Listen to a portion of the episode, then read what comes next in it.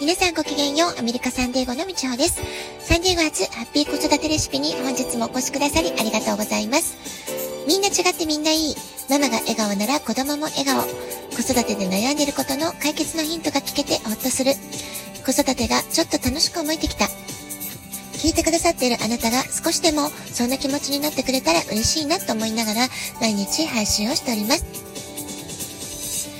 あっという間に4月、そして週末がやってきました。これからね、春休みという方も多いんではないかなと思います。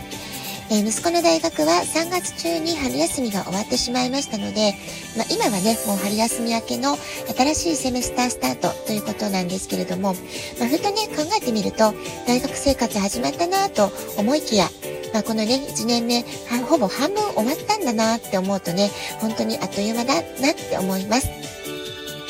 まあ、そんな中ね、木曜日の夜は日系人の学生が集まった連盟が中心となって、日本のお祭りを大学の中で開催するということで、えー、どんなことをね、やってるのかなって、私も興味津々だったので、えー、久しぶりに浴衣を着て、お友達と一緒に、えー、様子を見てきました。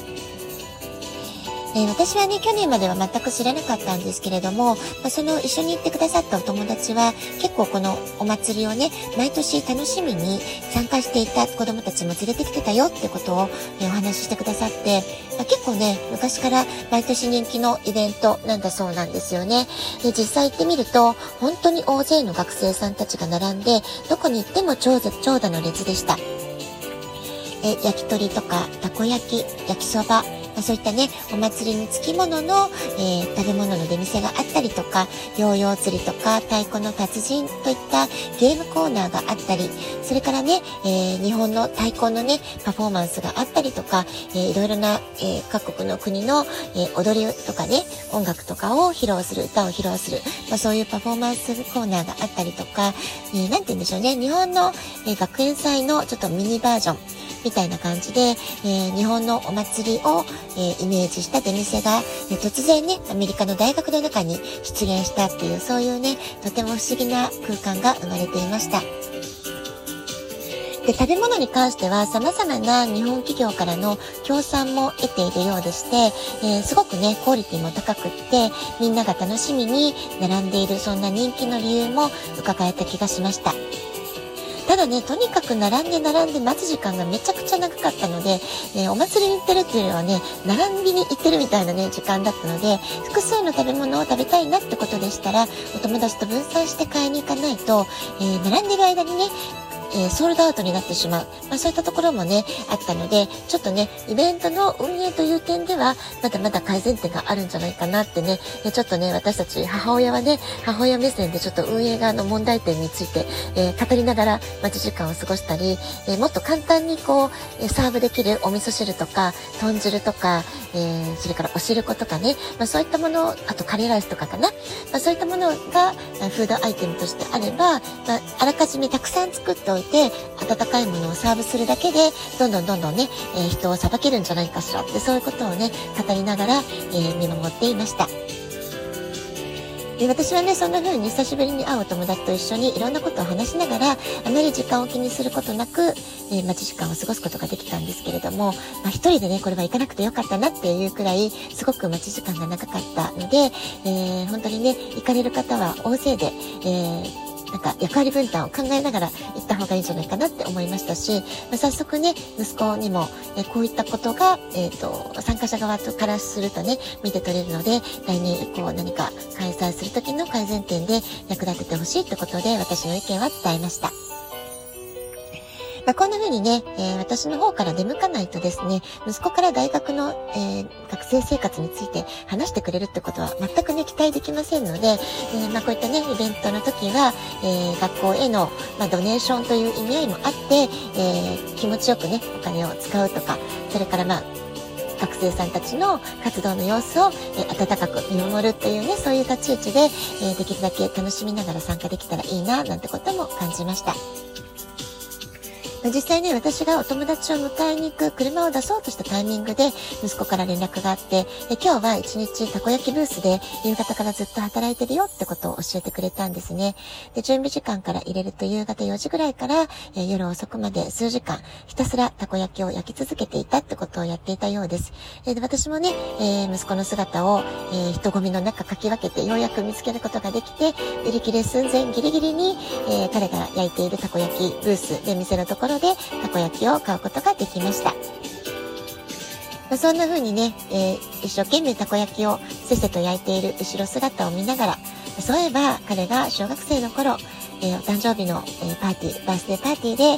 ー、みんなが楽しめるようにってことで、たこ焼きパーティーをしたりですとか、お好み焼きをね、子供たち自身に作ってもらったりとかね、まあそういったことも工夫しながら、えやったなってことを、えふっとね、思い出しました。もうほんと随分ね、昔のこと、小学校5年生とか6年生ぐらいの頃だったかなと思いますけれども、まあ、そんなね、たわいないことでも、その当時子供たち本当に大喜びして、え本当に楽しそうにね、たこ焼きをね、どうやって焼こうかとかね、ワイワイキャーキャー言いながら、楽しみながら焼いて、自分たちで作ってみることが楽しい。そしてお友達と一緒にワイワイ作ったことを、えー、楽しみながら、えー、一緒に作った料理を喜んで食べる。あるいは自分が作ったものを友達が喜んで食べてくれる。まあ、そういったね、えー、幼い時の体験をしていましたので、まあ、そういった体験がね、息子の中で、まあ、どんな風に記憶で残ってるかどうかは定かではないんですけれども、まあ、これからね、大学生活でこういったイベントとか、お友達とパーティーしたりとか、まあ、そういったところで何かしら活かしてくれたらいいななんてね、まあ、そんなことも振り返りながら、えー、遠くからね、見守ってきたっていう感じですかね。それからね、こう、日本の食べ物とか文化に興味を持ってくれる学生さんたちが、えー、国籍問わずこんなにいるんだってことはね、私にとっては本当に素直に嬉しいことだなって思いました。きっとね、漫画とかアニメの影響もすごくあるんじゃないかなって思います。例えば、えー、長蛇の列にチケットブースに並んでいた時、英語のアナウンスが何度かあったんですけれども、本当にね、学生さんたちが、あの、地声でね、大きな声を出して一生懸命、えー、説明をしてくれてるって感じだったので、人混みの中で、えー、もう本当に書き消されてしまって、なかなか聞き取れなかったなんてことがあったんですよね。えー、なんか説明してくれてたけど、なんて言ってたんだろうねってお友達と話してたらば、えー、私たちの目の前に並んでいた、とっても背が高い金髪の青年がいたんですけれども、彼がね、急に振り返って、とてもわかりやすい、ゆっくりした英語で、私たちにもう一回ね、説明をしてくれたってことがあったんです。ですごくね、親切な青年だなってことで、あありがとうってことでとても感心してお礼を言ったんですけれども、ふと考えると、あれ？どうして私たちがわからない？困ってるってことに気がついたのかなって思って、で私たちが日本語で、えー、なんて言ってたんだろうね、わかんなかったね、えー、どうなってるんだろうねってそういうふうにね、日本語で会話してたことをきっとね、聞き取って教えてくれたんじゃないかなって思ったんですよね。ですので、あれ日本語がわかるんですかってことで、まあ、英語と日本語でね、えー、その青年に尋ねてみましたら、あ、少しだけわかりますっていうことで、えー、はにかんだ笑顔で、日本語でね、片言の日本語で答えてくださったんですよね。あすごくね、日本語に関心があって勉強してくださってて、そして、ね、私たちが困ってるんじゃないかなって気を使ってね、答えてくれたんだなって、とってもね、嬉しい会話をすることができました。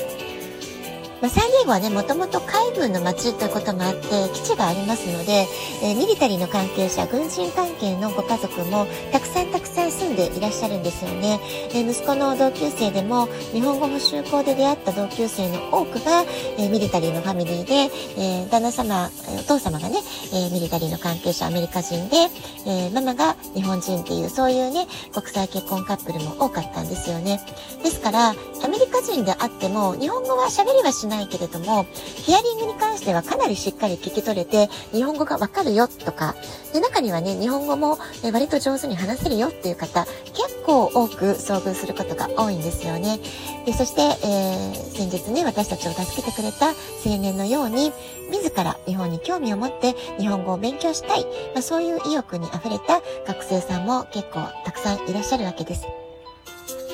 こんな風にアメリカの大学のキャンパスの中で出会う大学生たちが、えー、たくさんの方々が日本の文化とか日本の食べ物に興味を持ってくれている、あるいは好きだと思ってくれているってことを、このね、祭りっていうイベントを通して私たちすごく感じることができたので、えすごく嬉しいなっていうふうに思いました。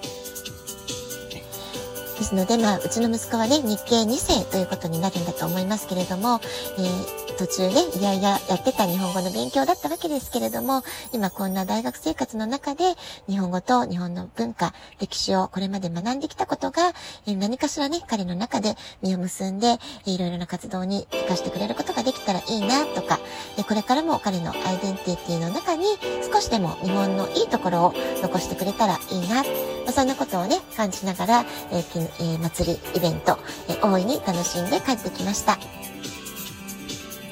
はい、えー、今日は、えー、アメリカの大学の中で開催されていた日本のお祭り、えー、祭りイベントについてお話をしました。今日はこの辺で、今日も素敵なお時間をお過ごしください。ごきげんよう、みちほでした。さようなら。